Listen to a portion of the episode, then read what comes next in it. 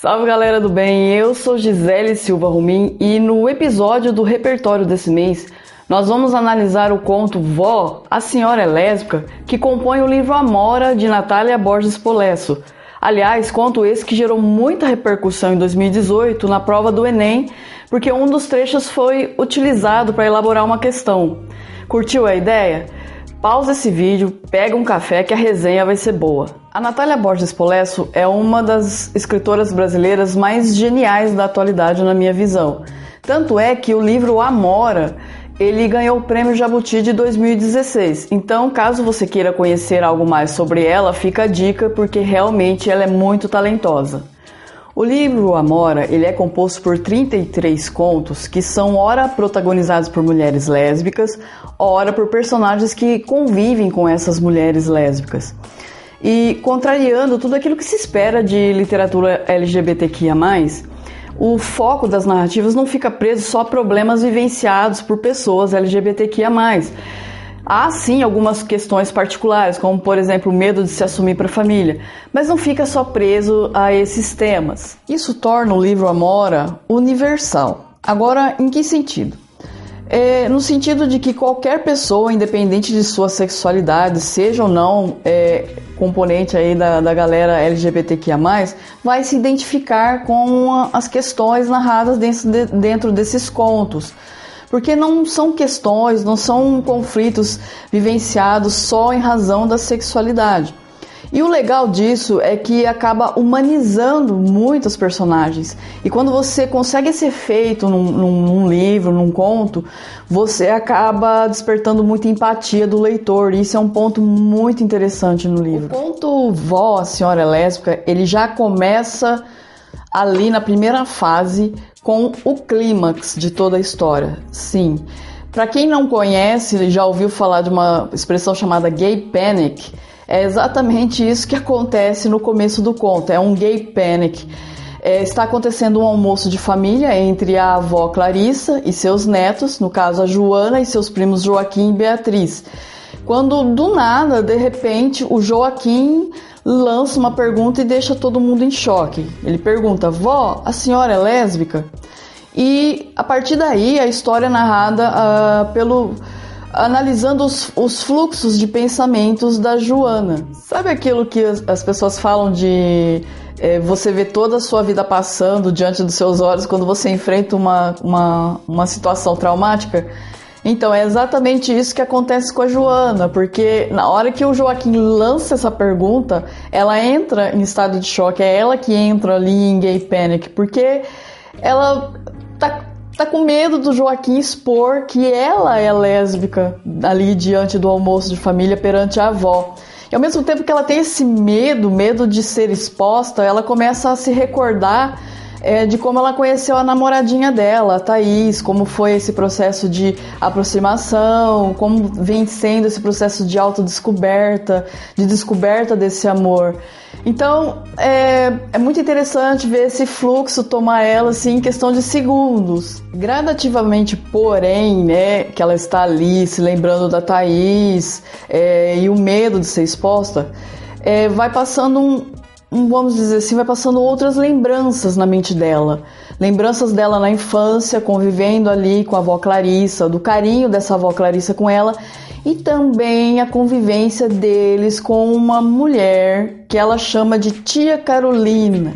Então aí ela vai rememorando os olhares entre a avó e a tia Carolina, os gestos íntimos entre a avó e a tia Carolina, os momentos de alegria que a avó ficava, né? A avó ficava muito alegre quando recebia a visita dessa tia. Um determinado período da vida da avó que ela ficou muito deprimida, bebia e fumava quando a tia Carolina precisou se ausentar durante alguns meses. E a partir do momento que ela vai fazendo essa reconstrução dessas lembranças e ressignificando esses gestos, essas lembranças, ela realmente percebe ali naquele momento que a avó dela realmente é lésbica. Eis um ponto, eis um ponto muito lindo dentro desse conto é que na medida que a, a, Joana descobre, deslumbrada, que a avó é lésbica e que amava a Carolina, ela começa a imaginar a avó e a Carolina passar pelas mesmas experiências que ela passa com a namorada dela, Thaís. Coisas bobas, como por exemplo, uh, uh, dançar juntas, né? E é um ponto onde a autora, de forma muito sutil, ela mostra é, duas pessoas de gerações distintas, mas que são muito semelhantes por amar mulher, mulheres. É um ponto muito poético dentro do conto. Os pontos interessantes que eu gostaria de ressaltar, além de tudo que eu já fui ressaltando aqui no decorrer do vídeo, tá? Como eu disse, a linguagem é poética. É, é simples porque é uma autora contemporânea, então não tem dificuldade de compreensão, mas é muito poética. E, esse, e assim, é uma linguagem poética e envolvente que vai fazendo você entrar dentro da história. Então, em alguns momentos, a impressão que dá é que você está dentro da história, vivenciando ali com as personagens, próxima das personagens.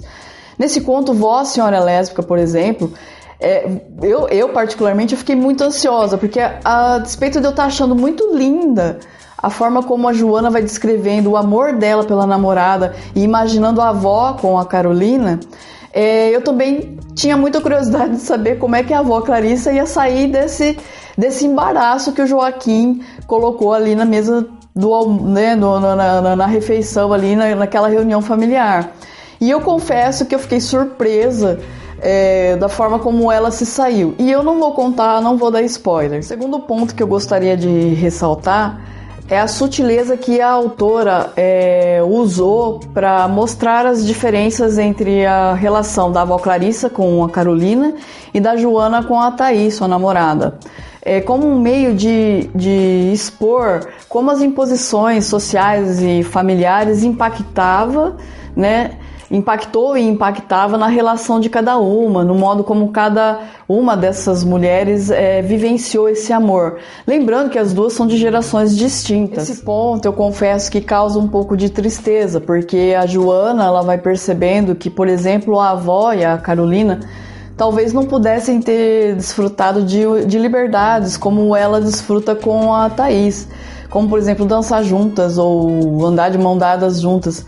Porque é claro que na época da avó, né, quando a avó era mais jovem, as imposições sociais e familiares eram muito maiores e limitavam muito a vivência desse tipo de amor. E agora é, ainda continuava limitante né, a liberdade de vivenciar esse amor, porque ah, questões como sexualidade, sexo e amor na velhice, na terceira idade, né, ainda são tabus na nossa sociedade, tabus em meio às nossas famílias. O terceiro e último ponto que eu gostaria de ressaltar, na verdade, é uma curiosidade sobre o livro Amora e um pouco de indignação. E por quê?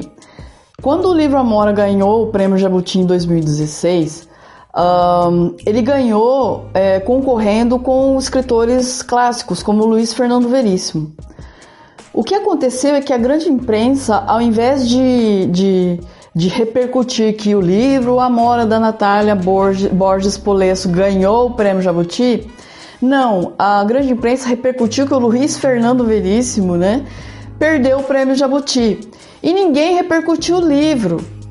E o pior, né, ainda hoje, quando você vai procurar informações sobre o livro Amora, você vê sempre esse gancho, né? Que o Livro Amora ganhou o prêmio Jabuti é, superando o Luiz Fernando Veríssimo. Agora, por que, que isso é revoltante? Porque é, aqui no Brasil foi criado meio que um padrão, né? Para rotular escritores, que é o padrão de se comparar o escritor novo com escritores clássicos, né?